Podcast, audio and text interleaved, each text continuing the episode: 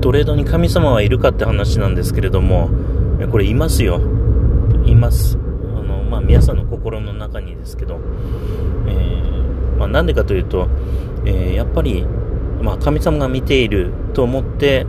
えー、日々、あの、ギブの精神とかですね、えー、まあ、日々のルーティンを、まあ、合理的に、